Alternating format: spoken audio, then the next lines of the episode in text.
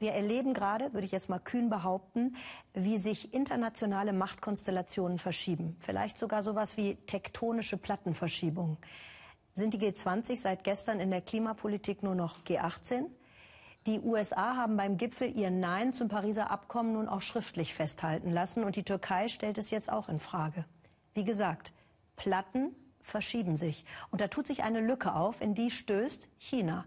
Wir staunen nicht schlecht. China, die neue Ökomacht, Mario Schmidt sagt, möglich wäre das. Der Traum von einem Leben ohne Smog, hier nimmt er Gestalt an. 1100 Kilometer westlich von Peking entsteht die größte Solaranlage der Welt. Ningxia mit 6 Millionen Einwohnern eine kleine Provinz im riesigen Land. Viele Sonnenstunden, reichlich Einöde und großer Ehrgeiz, die Energiewende voranzutreiben. Dass China auf dem richtigen Weg ist, davon ist Ingenieur Zhang überzeugt. Als hier zu Beginn 4000 Arbeiter loslegten, war er stolz, einer von ihnen zu sein. Erneuerbare Energien sind eine historische Chance. Wir können hier 800.000 Tonnen Kohle pro Jahr einsparen und damit den Ausstoß von Treibhausgasen dramatisch reduzieren.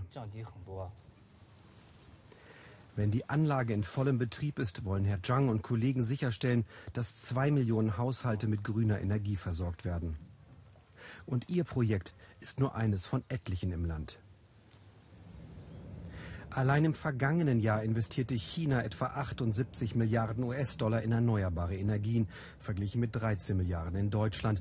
Bis 2020 will China 361 Milliarden US-Dollar ausgeben. Einsame Weltspitze. Auch Windparks schießen in Ningxia wie überall im Land aus dem Boden. Doch die Probleme sind ebenfalls nicht zu übersehen. Die Reform der chinesischen Wirtschaft weg von der Schwerindustrie wie Stahl geht nur langsam voran. Die Energie kommt immer noch zu gut zwei Dritteln aus der Kohle. Jahrelang stieg der Verbrauch, nun ist der Trend immerhin gestoppt. Auch im oft unter Smog leidenden Peking ändern sich die Dinge allmählich. Alle vier Kohlekraftwerke der Stadt sind nun geschlossen. Majun ist so etwas wie das grüne Gewissen des Landes. Seine Umweltschutzorganisation sammelt Daten über das Ausmaß der Zerstörung. In der Bevölkerung hat ein Umdenken eingesetzt. Wenn Sie vor zehn Jahren Leute gefragt hätten, dann hätten viele vielleicht gesagt, wir müssen uns zuerst entwickeln. Aber ich denke, wenn man jetzt mit ihnen redet, ist die Antwort sehr wahrscheinlich, wir brauchen saubere Luft, sauberes Wasser, sicheres Essen clean air, clean water, uh, safe food. Die Unzufriedenheit in der Bevölkerung setzt Chinas Führung unter Druck. Die Pekinger radeln wieder dank Zehntausender Leihfahrräder. Viele Fabriken wurden geschlossen. Trotz aller Umweltmaßnahmen kommt der Smog aber immer wieder, vor allem wenn der Wind aus der falschen Richtung weht. Dieses Video zeigt im Zeitraffer, wie die Stadt Anfang des Jahres in 20 Minuten im Smog verschwindet. Schuld sind die Nachbarprovinzen. Dort ist die Kohlenlobby stark, die lokalen Beamten gucken häufiger weg, es geht auch um viele Arbeitsplätze. Die Umsetzung der Umweltgesetze ist ein Problem. Auch deshalb gehen vom weltweiten CO2-Ausstoß etwa 28 Prozent auf Chinas Konto. Zweitgrößter Verschmutzer sind die USA mit rund 16 Prozent. Umweltaktivist Marjun hat Zugang zu Emissions- und Abwasserdaten von tausenden Messstationen. 300.000 Firmen mit Emissionsverstößen sind bereits in seiner Datei. Die Regierung ist auf seiner Seite. Jeder Chinese kann online sehen, welche Fabrik Umweltauflagen gebrochen hat. Auch Unternehmen nutzen seine Daten und machen davon Auftragsvergaben abhängig.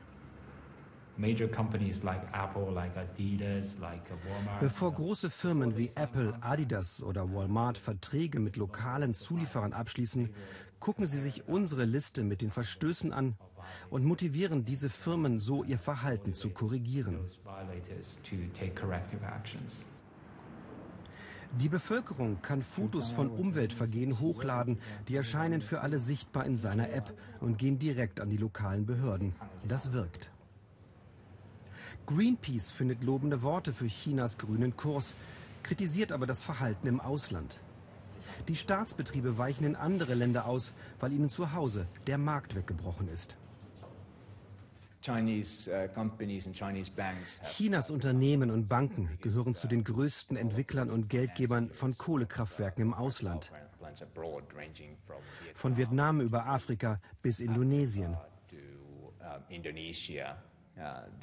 Das ist eine sehr schädliche Entwicklung.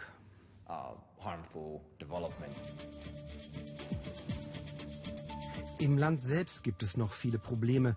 Die Einspeisung ins Stromnetz etwa, große Kapazitäten bleiben ungenutzt. Auch Ingenieur Zhang kennt die Widersprüche. Ob China trotzdem eine glaubwürdige Führungsrolle als Klimaschützer übernehmen kann, zumindest der Ingenieur aus Ningxia ist sich da sicher. Man müsse sich doch nur einmal umschauen.